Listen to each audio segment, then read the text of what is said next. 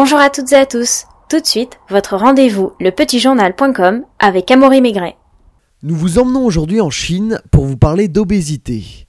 Marginal il y a 30 ans, l'obésité a explosé chez les enfants et adolescents des provinces rurales qui ont fait de plus en plus d'appétit pour la junk food, un changement dû à une occidentalisation selon une société européenne de cardiologie.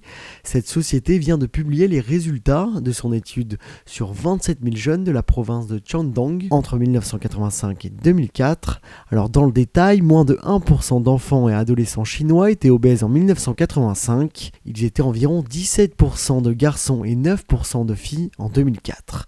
C'est la pire explosion de l'obésité infantile. Dans cette province de presque 96 millions d'habitants, le nombre d'enfants chinois obèses de 6 à 17 ans a donc triplé entre 2002 et 2012, et cette obésité affecte plus les garçons que les filles, un phénomène qui s'expliquerait notamment par la politique de préférence masculine. Cette hausse de l'obésité peut également s'expliquer par l'accroissement des revenus des ménages dans les familles rurales. Les experts s'attendent à ce que cette tendance se poursuive dans les prochaines décennies. Les scientifiques poussent donc un signal d'alarme à l'attention du gouvernement, un gouvernement qui selon eux ne doit pas négliger les populations rurales dans ses politiques visant à réduire l'obésité infantile.